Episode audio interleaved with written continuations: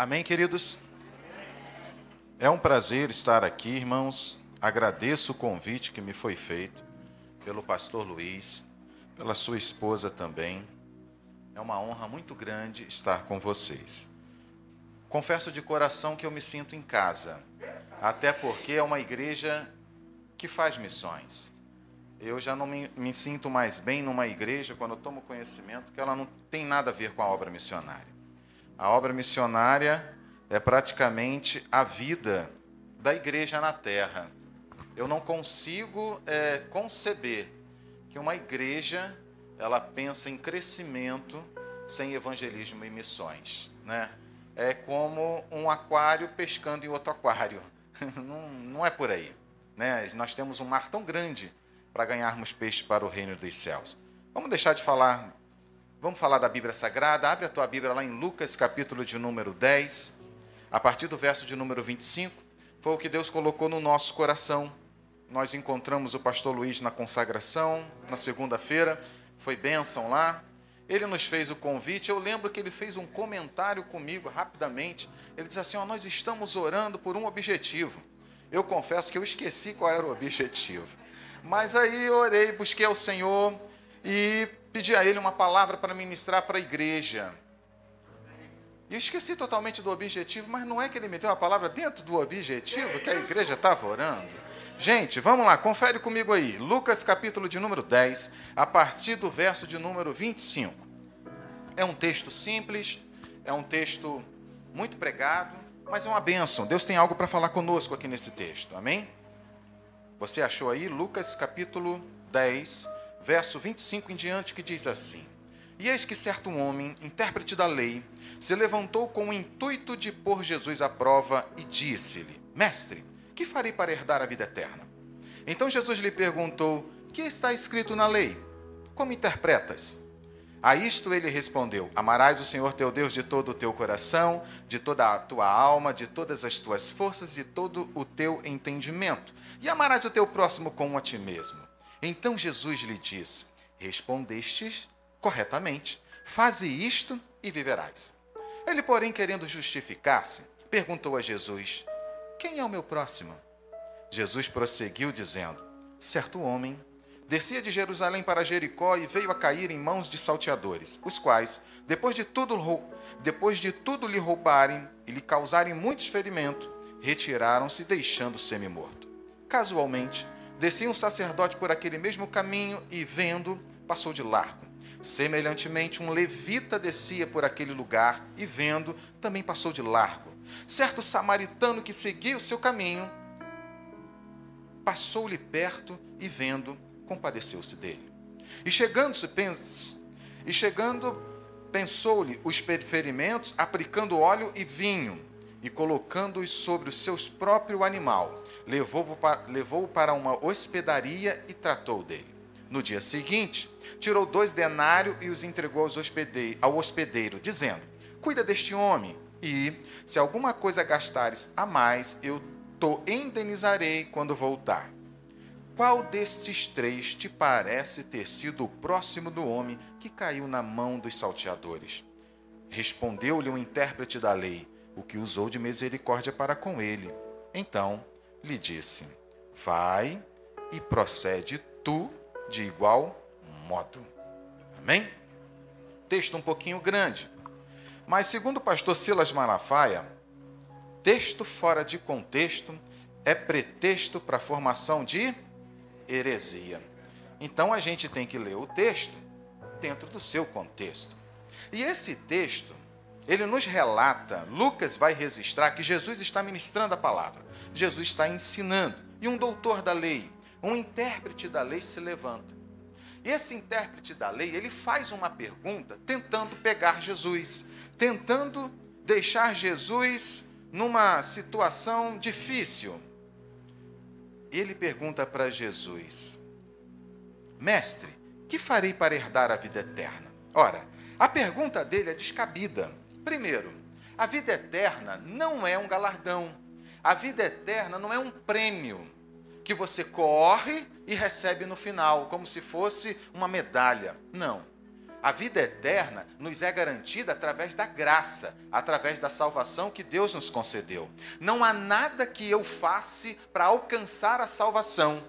Não há nada que a gente possa fazer para receber a salvação. É Deus quem nos dá graciosamente, através da graça. Segundo, que nós podemos ver que ninguém consegue se salvar mediante a lei. Para o ser humano falho, é impossível cumprir toda a lei sem tropeçar em um dos seus ordenamentos. Aquele homem pergunta assim: Senhor, o que é necessário para eu ter a vida eterna? Aí ele, Jesus vai e dá a resposta, ao invés de Jesus responder, Jesus faz outra pergunta para ele: Você não é doutor da lei? Responde para mim. O que é necessário então? Como você lê a lei? E como você interpreta? Aí ele sabiamente homem inteligente, respondeu, de acordo com Deuteronômio 6,5. Ele diz: Amarás, pois, o Senhor teu Deus de todo o teu coração e de toda a tua alma, de todas as tuas forças. E segundo Levítico 19, 18, amarás o teu próximo como a ti mesmo. Jesus vira para ele, eu não sei porque no texto está escrito, a gente não sabe qual foi a reação de Jesus, se foi uma resposta sarcástica, o que, que foi, mas Jesus falou assim: É, tu respondeu bem, vai agora e pratica isso. Aí o homem, para se justificar, porque ele ficou numa situação enrolada, ele faz uma pegadinha com Jesus, Jesus lhe manda a pergunta de volta e ele responde o que ele perguntou. Ué, ele não sabia a resposta? Se ele sabia a resposta, por que ele perguntou? Então o povo que está ao redor percebe a situação. Aí ele, para se justificar, para não ficar enrolado, o que, que ele faz? Ele pergunta: Senhor, me responde aí, para a gente resolver esse negócio logo. Quem é meu próximo? Aí Jesus conta uma história, que é a história que a gente leu. Descia um homem de Jerusalém para Jericó. Descia no sentido literal. Jericó está acima do nível Jericó está abaixo do nível do mar, 500 metros, parece que abaixo do nível do mar, enquanto que Jerusalém está 300 metros acima, dá quase uma descida de aproximadamente de 700 a 1000 metros de descida. São 25 a 27 quilômetros de distância entre Jericó e Jerusalém, ou entre Jerusalém e Jericó. É uma caminhada longa. E essa estrada era uma estrada perigosa. Essa estrada ainda existe resquício dessa estrada hoje que era uma estrada romana. Era uma estrada que tinha hospedaria é, é, é, no meio da estrada, porque se alguém fosse é, é, viajar e, e, viesse à noite, ele tinha que ficar numa estalagem. Por quê? Porque era um local perigoso, que tinha assaltante. E parece que Jesus estava contando uma história em forma de parábola. E ele diz que um homem foi pego por assaltantes, foi espancado, foi largado no chão semi-morto. É a única vez que a Bíblia vai relatar esse termo, semi-morto. Mas o homem foi deixado lá. E quando esse homem foi deixado, vinha de Jerusalém, descendo para Jericó, um sacerdote. O sacerdote viu o homem caído, passou de largo e foi embora. Atrás dele vinha um levita que possivelmente viu o sacerdote passar de largo, porque a estrada era reta, não tinha muita curva. Então quem vinha atrás vinha em cima, quem ia à frente ia embaixo. E era reto. Quem está atrás vê quem está na frente. Ele viu que o sacerdote não fez nada, e ele, sendo levita, também não fez. O texto vai dizer que vinha um levita no mesmo local e também não fez nada. Viu, passou de largo e foi embora. Mas aí vinha um samaritano seguindo seu próprio caminho.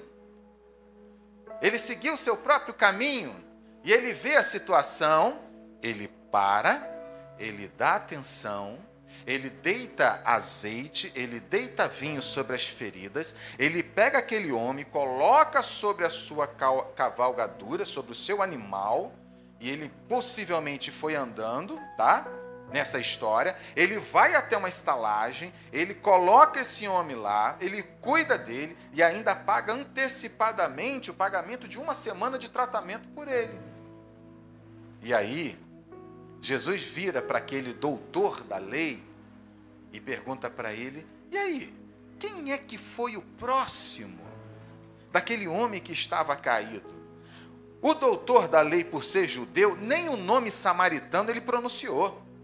Porque samaritano, irmãos, para os judeus, Era pior você é, chamar um judeu de samaritano do que xingar a mãe dele. Porque ele não aceitava de jeito nenhum os samaritanos. Vocês sabem, são estudiosos da Bíblia, sabem que o samaritano é uma descendência das dez tribos de norte, do norte, que no cativeiro se misturaram com outras nações por causa do cativeiro assírio, se casaram e geraram um grupo mestiço de judeu com outras nações, que passaram a ser chamados de samaritanos. Eles tinham seu próprio templo, eles tinham sua própria forma de adoração, tanto é que a mulher samaritana, quando a mulher samaritana se encontrou com Jesus, o que, que ela perguntou para Jesus? Bem, vê, bem, eu vejo que tu és profeta, né? Então, responde para mim. Há uma dúvida entre a gente aqui há muitos anos. Aonde é o local de adoração? É em Samaria ou em Jerusalém? O que, que Jesus respondeu para ela? Mulher, vocês não sabem de nada. A salvação vem dos judeus. Vocês estão totalmente por fora. Mas há um tempo em que Deus está à procura, e esse tempo já chegou, de verdadeiros adoradores que o adorem em espírito e em verdade. Ou seja, havia uma dúvida dos samaritanos quanto a isso. Os samaritanos era esse povo de judeus misturado com outros povos. Os judeus não aceitavam isso de jeito nenhum. Mas Jesus usa justamente um samaritano para ajudar uma pessoa caída que a gente não sabe qual era a nacionalidade dela. Se era grego, se era judeu, se era samaritano, se era romano, ninguém sabe, porque roubaram as vestes. E a identidade naquela época estava na vestimenta.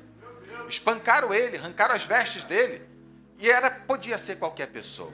E o que, que esse texto tem de importante para a nossa vida na noite desse dia? Nós podemos tirar daqui, irmãos, três comportamentos podemos tirar daqui três atitudes. Primeira atitude, nós podemos observar e destacar a atitude dos salteadores. Usurpar, tomar posse daquilo que é alheio, apropriar-se daquilo que não lhe pertence. Essa conduta é a mesma que assola o nosso país em todas as esferas. Exemplo: Verba que deveria ser gasta com a saúde são desviada para paraísos fiscais. Quantos nunca ouviram falar disso? Representantes do povo que deveriam lutar pela sociedade beneficiam de seus cargos para se enriquecerem. Órgãos e agentes que deveriam cuidar do povo, defender o povo, vende-se, eles se vendem e abandonam a sociedade nas mãos de verdadeiros animais de verdadeiros marginais, né? infelizmente. Este é o raio-x de nossa sociedade. Uma sociedade onde a filosofia é a exploração. E quando eu estava estudando esse texto, eu lembrei do, de um dos apóstolos, Judas Iscariotes. Judas Iscariotes, ele é um personagem interessante porque ele foi apóstolo junto com os demais apóstolos, fazia parte dos doze. Foi chamado por Jesus, orou junto com Jesus. Ele teve a oportunidade de ouvir as mensagens diretamente de Jesus Cristo, as parábolas. Ele sabia das interpretações da parábola, porque Jesus explicava aos discípulos em particular. Ele vivenciou todos os milagres, os maiores milagres de Jesus, Judas estava lá. Mas Judas tinha um coração duro. Lembra da parábola é, do semeador? Quatro tipos de semente, ou na verdade, quatro tipos de solo, a mesma semente, mas quatro tipos de solo. E quando Jesus explica para os discípulos, ele vai dizer que cada tipo de solo é um tipo de coração. E nós vamos perceber que o coração de Judas era um coração ruim, duro, que a palavra não germinou. E ele teve a oportunidade de ouvir do mestre dos mestres, irmãos. A mensagem que Jesus pregava, a gente repete quase todo culto. Mas o coração era duro, endurecido. É claro, irmãos, que nós não estamos aqui chamando ninguém de ladrão. Talvez você possa pensar, mas ele está dizendo que nós somos ladrão? Não. Eu quero que você entenda que o homem tem uma natureza pecaminosa, todos nós temos. Está aqui, ó, está dentro de mim. O pecado ele não está fora de mim, ele está dentro de mim. É a nossa natureza. Uma natureza que vem de Adão, um Adão caído. E nós recebemos por herança essa natureza. Às vezes nós brigamos contra pecados que nos dominam. Roubar. Nós pecamos, nós lutamos contra áreas na nossa vida que é muito difícil, como somos escravos às vezes da mentira. O irmão é uma bênção, mas tem uma dificuldade em falar a verdade. Mentir é pecado, mentiroso não entra no céu. É bíblico. Não sou eu que estou dizendo, é a Bíblia quem diz. Viver uma vida de adultério ou adulterina, talvez viciado na pornografia, pecados que as pessoas não veem, não conhecem, mas Deus vê, Deus sabe. Às vezes lutamos sozinho, irmãos, contra situações tão difíceis. Quando na verdade o apóstolo Paulo ele já ensinou o remédio para você resolver isso. A forma que você tem para resolver esse problema. Às vezes você tenta durante tanto tempo e não consegue. Aí vive uma vida cristã que não é uma vida cristã. Peca hoje, pede perdão amanhã, peca de novo, pede perdão amanhã, peca de novo, pede perdão amanhã. E pede... Não, irmão, vida de crente não é assim. A vida de crente, se você quiser abrir a sua Bíblia, você pode conferir lá em Gálatas capítulo 5, verso 16. O remédio está lá. Paulo já escreveu, é pequenininho o texto. Gálatas 5,16 diz, diz assim: Digo, porém, andai em espírito, e não cumprireis a concupiscência da carne. Acabou. Não é o ser batizado no Espírito Santo, não é o falar em línguas estranhas, não é o profetizar, não é o, o marchar no poder, não. É andar no Espírito. Quando nós nos comprometemos com Deus em andarmos no Espírito, a nossa natureza carnal ela vai sendo freada. Ela pode até tentar se manifestar, mas ela não vai conseguir, porque você está no Espírito. E quem te dá força para isso é o Espírito Santo. Só Ele te capacita a resistir à sua natureza carnal, que é o teu pior inimigo. É nele que nós temos a vitória. É nele que nós alcançamos. Os ladrões aqui eram dominados por sua natureza carnal. Essa não é a atitude de um crente, alguém que serve ao Senhor, alguém que prega a palavra alguém que, que fala de Deus para as pessoas, para os amigos. Não é essa que Deus quer. Ele quer que você viva a plenitude do Espírito. E o local mais seguro para se estar é no centro da vontade de Deus. O segundo personagem que a gente pode usar aqui para demonstrar uma atitude que serve para a nossa vida é o sacerdote e o levita. Que atitude é essa? É a conduta da indiferença. O sacerdote levita, eles eram religiosos, irmãos. Ofertavam, adoravam no templo, trabalhavam na organização e ensinavam a palavra de Deus. Porém, eles substituíram a misericórdia pelo rito religioso. Infelizmente. Talvez eles tiveram, eles fizeram isso, não, a gente pode aqui é, é, é, tentar, né, é, de alguma forma. Por que, que eles fizeram isso? Talvez porque tinham medo de ser pego pelos marginais também. Aquilo podia ser uma cilada. Talvez porque o sacerdote estava com muita pressa. Se bem que ele estava voltando do templo, porque o templo ficava em Jerusalém, possivelmente ele estava indo para casa, que muitos sacerdotes naquela época, eles trabalhavam no templo, mas eles moravam é, é, fora da cidade de Jerusalém. Na verdade, qualquer desculpa que se dê não justifica. Porque a mesma Bíblia, como aquele doutor respondeu, amarás o teu Deus acima de todas as coisas, ela também diz: amarás o teu próximo como a ti mesmo. E a lei não salva parcial. A lei não tem forças para salvar. Você não pode cumprir toda a lei e errar por um, porque você é condenado por todas, já ensinou Paulo. Essa é a filosofia da indiferença.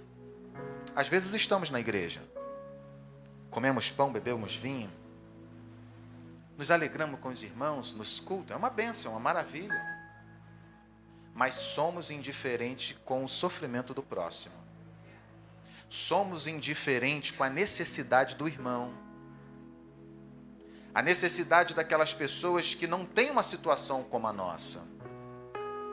Aí eu te faço uma pergunta: para que, que Deus te salvou? Se Deus tivesse salvado a tua vida só para te levar para o céu, Ele matava você e levava. Não ia ficar aqui, né? Você acha que Deus ia te deixar aqui correndo o risco de perder a salvação? Eu acho que não.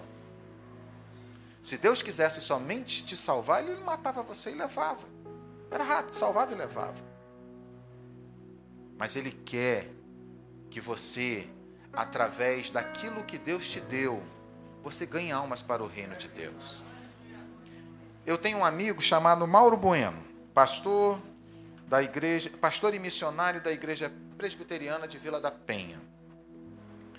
Tenho acompanhado ele juntamente com Miguel em alguns trabalhos de, de rua, trabalho com moradores de rua. E ele fala um negócio muito interessante. Comida você dá para o seu cachorro em casa. Você dá para o seu gatinho, dá para o seu passarinho. Para as pessoas na rua, moradores em situação de rua, você não dá comida para elas.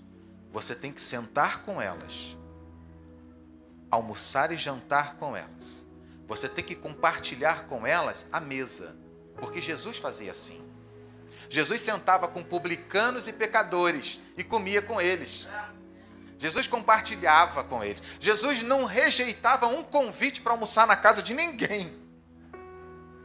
Se Jesus fosse hoje, vivesse hoje no nosso meio, a gente ia dizer que Jesus era um comilão, mas não era comilão, é porque a mesa é o local aonde você conversa, aonde você se abre, aonde você tem intimidade. Sabe? É através do relacionamento que se ganha pessoas para Cristo. É assim. Não é aquele robozinho que você dá corda, vai lá, vou sair hoje para evangelizar. Ó, oh, Jesus te ama. Jesus te ama. Acabou o evangelismo. Tira a cordinha, acabou. Agora voltei à vida normal. Você nunca mais fala de Jesus. Só no próximo evangelismo, daqui a um mês. Não, irmãos. Isso não é vida cristã. A vida cristã é no seu relacionamento com seu amigo. Quando ele fala, rapaz, eu estou deprimido. Aí você fala para ele, rapaz, Depressão é uma enfermidade. Tem cura, tem tratamento. Mas eu também tenho um remédio para a depressão que se chama Jesus. Jesus cuidou de Elias. Elias pediu a morte, não foi? Altamente deprimido, se escondeu numa caverna, fez descer fogo do céu que lambeu até a água. Quando a mulher falou que em 24 horas ia fazer a mesma coisa com ele, que ele fez com os profetas, Elias fugiu, teve medo, ficou deprimido. Jesus tratou Elias? Tratou. Tratou ele com conselho, uma palavra mansa, água e comida. Tratou Elias. É médico dos médicos, não é? Jesus trata, irmãos. Mas sabe o que falta? Falta a igreja abrir os lábios e dizer: Jesus já fez na minha vida, pode fazer na tua também. E sabe para quem a gente tem que dizer isso? Para o amigo, para o colega do trabalho, para as amizades, para o vizinho. Às vezes nós ficamos esperando é som, bateria, teclado, caixa de som, para a gente ir para a rua fazer um evangelismo, quando você tem tantas pessoas que você pode falar: Jesus mudou a minha vida. Não são grandes pregadores, não, irmãos. São mensagens simples. Simples. Jesus mudou a minha vida. Pode mudar a sua também. Terceiro personagem que a gente pode encontrar aqui é o samaritano. O samaritano, ele tinha de tudo para não parar para ajudar aquele homem. Parece que ele seguia por um caminho paralelo, porque o texto vai dizer que ele seguia o seu próprio caminho. Mas ele viu a cena, viu a situação. O samaritano se aproximou, já correu risco de vida. O samaritano cuidou do homem, levou para uma estalagem ou para um hospedeiro. Já correu risco de novo. Vai que aquele lugar tinha judeu, porque o judeu não falava, não falava com o samaritano. Mas ele fez tudo isso porque ele amou. Ele fez tudo isso para mostrar quem é o nosso próximo. Sabe? No samaritano, nós vamos ver aqui, primeiro, ele deu atenção para aquele homem. Segundo, ele disponibilizou o seu tempo. Não existe, irmãos, evangelismo, obra de Deus, sem você gastar o seu tempo. Nós vivemos em um mundo do micro-ondas. É tudo para ontem. É comida de 10 segundos, de 20 segundos. Mas para Deus ainda é forno a lenha. Você tem que ir alimentando aos pouquinhos. Você não pode deixar o fogo acabar.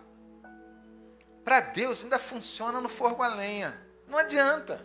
Você pode pular para um lado e para o outro, mas a obra de Deus, Deus vai fazendo a obra dele devagarzinho. Ele não é desesperado, ele tem pressa, mas não é desesperado. Ele chega na hora certa. Não chega nem adiantado nem depois, mas Deus faz da forma mais especial, mais interessante. Então, o crente precisa aprender a usar o seu tempo na obra de Deus. Precisamos investir o tempo na evangelização, o tempo na obra, atenção. Uma das coisas que as pessoas necessitam é atenção. E como elas precisam nesses últimos dias? Nós estamos saindo de um Covid, uns de máscara, outros sem máscara, uns com problema psicológico, outros é, é, é, desesperados pela situação, estão começando a trabalhar agora, muitos desempregados. E o que essas pessoas, o que todo mundo está tendo dificuldade agora é no relacionamento. E crente ganha alma no contato, é no relacionamento. Tenho nada contra quem evangeliza pelas redes sociais. Só que nas redes sociais as pessoas não conhecem a tua vida. E sabe qual é a maior mensagem? É quando uma pessoa olha para você e diz: Olha, quando eu for crente, eu quero ser crente igual a ela. Eu quero ser igual a ela. Essa é a maior mensagem. As pessoas olharem para você e ver Jesus em você. Quando a gente olha para o samaritano, a gente vê Jesus no samaritano. Alguém que foi rejeitado, mas nem por isso ele deixou de vir e salvar alguns. Nem por isso ele deixou de fazer o ministério que lhe estava proposto pelo Pai. Ele foi fiel até o final. Ser crente é isso. Ser crente é investir finança, dinheiro. Evangelizar dá trabalho. Tem que gastar dinheiro. Evangelizar, salvar as pessoas, ganhar pessoas, tem que ter compaixão é você ver o sofrimento dela, se entristecer e fazer algo para mudar aquilo. Compaixão. Evangelizar, fazer a obra de Deus, é correr risco. Eu lembro que, rapidamente, para a gente, antes da gente terminar, vamos terminar. Eu lembro que um colega nosso, pastor Paulo Henrique, que hoje ele está em Portugal com a sua família, ele é missionário quando ele estava para ir para o campo, ele foi para a Índia, foi o primeiro trabalho missionário que ele fez, levou cinco anos na Índia. Ele foi para lá e só quando ele, depois de cinco anos na Índia, ele voltou com a sua esposa, ele só deixou 12 crentes na igreja. Ficou num local oprimido, terrível. Ele, ele conta que só faltava Satanás arrancar pelos cabelos assim e te jogar para fora, porque de tanta opressão naquele lugar, na Índia. 12 crentes que eles deixou. Hoje tem mais de 3 mil crentes a igreja deles lá. Tá? Tem mais de 3 mil. Ele deixou um, um irmão lá, um pastor, pastor Binaia. Ele ensinou esse pastor, ele discipulou, ele ensinou a ele, deixou ele tomando conta da igreja. O Binaia hoje lá está com mais de 3 mil crentes em várias regiões. Mas antes de ir, a gente chegou para ele e falou assim: Paulo Henrique, você não tem medo de ir para a Índia, lá eles matam. Lá existe grupos radicais que se pegar um crente, eles matam mesmo e não vai dar nada para eles. Paulo Henrique respirou, olhou para a gente e falou assim: meu irmão, local mais seguro para se estar é no centro da vontade de Deus. Se o centro da vontade de Deus é na Índia, no meio dos radicais, então lá é o local mais seguro para eu estar. Porque quando eu estou fora do centro da vontade de Deus, o risco e a consequência é por minha conta. Mas quando nós estamos no centro da vontade de Deus, a consequência é por conta dele. Até a morte é para a glória dele. É o local mais seguro, irmãos.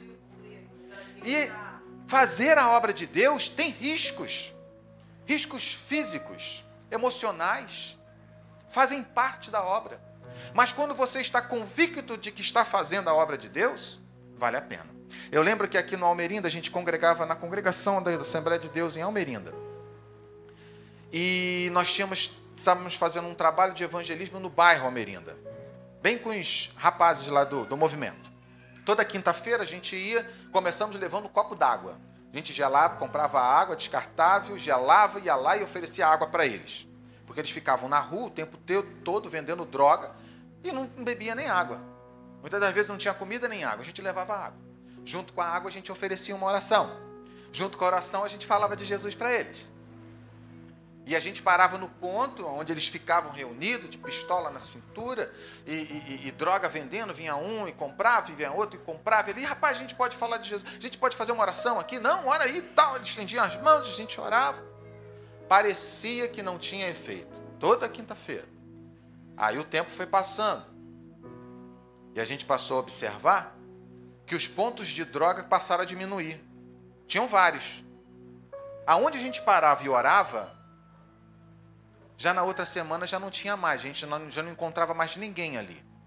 Ou porque a polícia entrou e atirou em alguns e botou para correr, mas a verdade é que o negócio não estava fluindo mais. E a gente continuou fazendo, continuou fazendo, um grupo aqui, um grupo numa quinta, um grupo na outra, e, e Deus foi fazendo. A gente ia a pé, andando.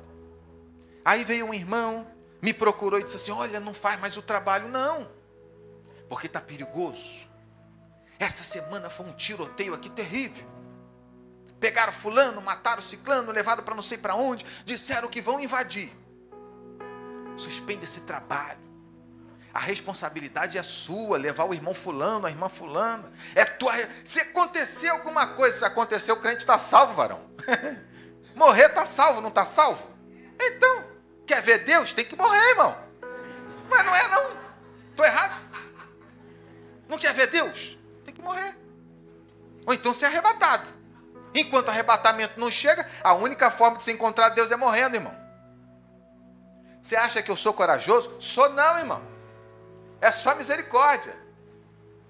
Mas interessante que a gente chegava, gente, fazia uma oração, era uma presença de Deus no meio de bandido. A Claire foi uma vez com a gente. A Claire não se conteve. Lá no alto da colina, a Claire começou a falar em língua e não queria sair mais. A presença de Deus, sabe o que é isso? É Deus confirmando que o lugar da igreja é lá. É gostoso estarmos aqui. Mas amar o próximo é estar lá. E lá não estão os doutores, não são os teólogos, são pessoas simples que viver uma transformação de vida e não aguenta ficar parado e quer dizer para outras pessoas: Jesus pode transformar a tua vida do jeito que transformou a minha. Isso é gostoso demais. É uma sensação de satisfação do Evangelho que não tem como te explicar. Você tem que vivenciar isso. Dá medo, insegurança, mas você sabe que se você cair ali, você já caiu salvo. E quer saber? Nenhum de nós nunca caiu. Eles, alguns saíram do tráfico. Não foram para nossa congregação, aceitaram a Jesus, foram para outra igreja. Que Deus abençoe. Mas alguns saíram. Outros já partiram. A metade, o que não foi preso, já morreu. Mas tiveram a oportunidade de ouvir falar de Jesus. Essa oportunidade é nossa. Eu quero concluir, já falei demais, né? Vocês estão cansados eu quero concluir. E para concluir, irmãos, eu quero te incentivar a praticar o amor ao próximo, a ser uma pessoa bondosa, que estende a mão ao necessitado, misericordioso. Talvez você esteja dizendo aí que não pode ajudar, não tenho condições financeiras, para mim é difícil, não dá. Queridos, ninguém é tão pobre que não tenha algo para oferecer. Pastor Edmilson é, é primo da Fernanda, minha esposa. Ele é pastor em Minas. Ele pastoreou uma igreja, ele é missionário também. Ele diz que ele é mais missionário do que pastor.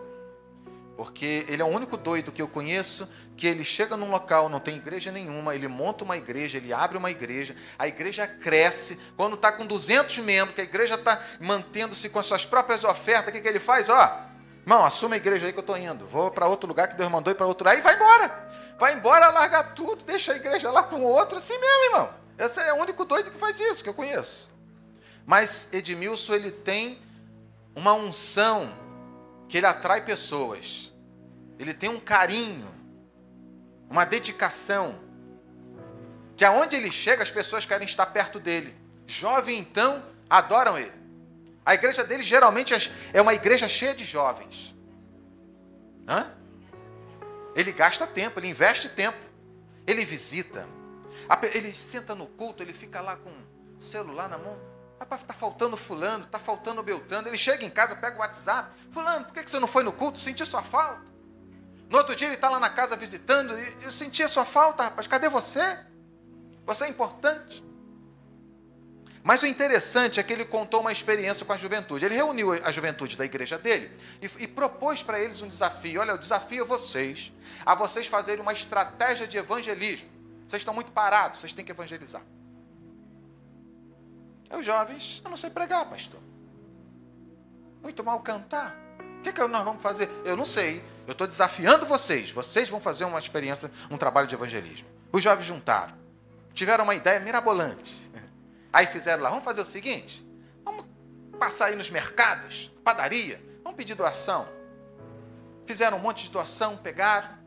Aí fizeram o seguinte: começaram a oferecer para os vizinhos trabalho de limpeza na sua casa. Ó, você chama a gente, a gente vai na tua casa fazer uma faxina.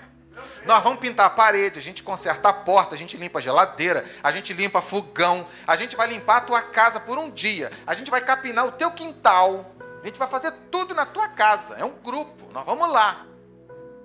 Aí a pessoa diz assim: não, mas eu não posso pagar. Não, você não vai pagar, não. É de grátis, é 0,800. Nós vamos lá na tua casa. Eu só quero que você deixe a gente fazer. Aí eles fazem. Vão lá, tranquilo.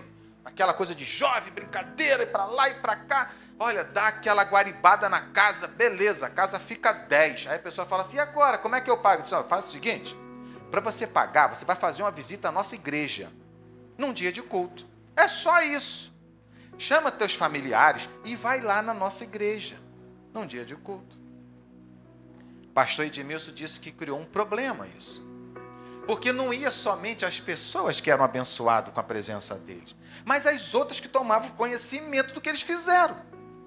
E aí a classe do discipulado ficou pequena, começou a aumentar tanto que ele teve que arrumar uma sala maior. Ninguém entendeu, né? Vocês não entenderam o que eu falei? As pessoas começaram a aceitar a Jesus. Não era a mensagem, era o amor que eles passavam com aquilo que eles faziam. Eles não pregavam, eles pintavam parede, eles limpavam casa, mas eles viam através desse testemunho o amor de Deus. Esse pastor que eu falei para vocês, Mauro Bueno, vou terminar, senão não termino, desliguei. Estava lá na favela, na comunidade, perdão, na comunidade de Parada de Lucas. Um grupo de jovens da Jocum estava na casa dele. Fizeram, vieram de outro país fazer intercâmbio da Jocum aqui no Brasil, estava em Parada de Lucas. Nessa época, Mauro Bueno era diretor da Jocum em Parada de Lucas.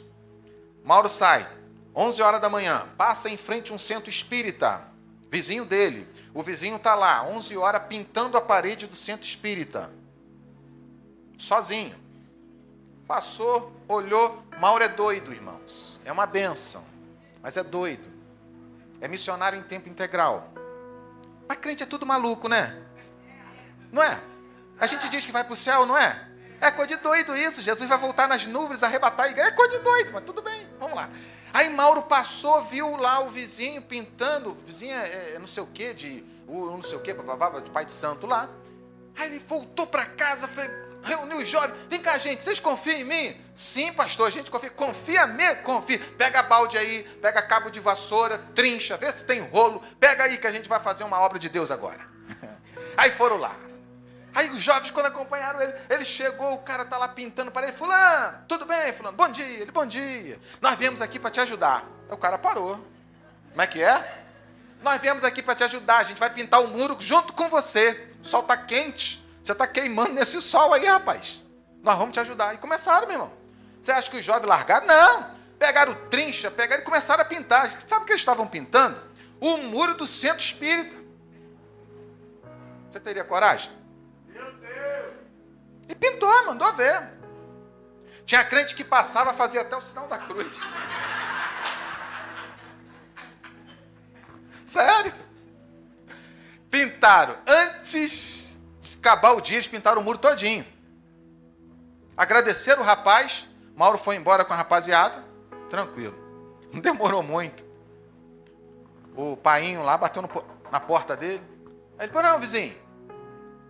Ele virou para o Mauro e falou assim, tu é pastor, não é? Ele, sou. Você sabe quem sou eu? Sei. Eu sou fulano de tal, de Beltrano, de Ciclano, de blá, blá, blá, blá, blá, blá, blá. Eu não entendi. E você não entendeu o quê? Mauro disse para ele. Eu não entendi. Vocês não são crentes? Somos. Eu não entendi, mas não entendeu o quê, meu filho? Você não estava, o sol não estava quente? Você ia levar o dia inteiro para pintar aquilo lá? Não foi rápido com a rapaziada lá te ajudando? Aí, mas vocês não são crentes? Ele disse, rapaz, eu só fiz com você o que Deus fez comigo. Ele derramou o amor dele sobre a minha vida. Foi isso que eu fiz com você. Eu demonstrei para você o amor de Deus. Hoje, o centro espírita lá em, em Parada de Lucas é um ponto de pregação. Sabe? As nossas ações, elas falam muito mais do que as nossas palavras. A minha esposa costuma dizer para mim o seguinte: eu não consigo crer no que você fala quando as suas ações falam diferente. Isso é forte, né? Pesado. Mas é justamente isso. As pessoas não creem na gente, no que a gente fala, quando as nossas ações pregam diferente. Então, a nossa maior mensagem é o nosso comportamento. Quem é você? É através de quem é você que as pessoas vão ver o tamanho da sua fé. Meu pastor, muito obrigado pela oportunidade. Eu posso fazer uma oração junto com a igreja? Me permite? Vamos orar ao Senhor nesse momento. Eu gostaria de orar por você. Gostaria de orar com você, melhor. Para que Deus possa nos abençoar. Para que Deus nos dê estratégia para falar. Mas que Ele nos dê coragem Evangelismo é coragem para falar do amor de Deus. Como é que se fala do amor de Deus? Falando. Você tem que começar. E o restante o Espírito Santo de Deus te ajuda.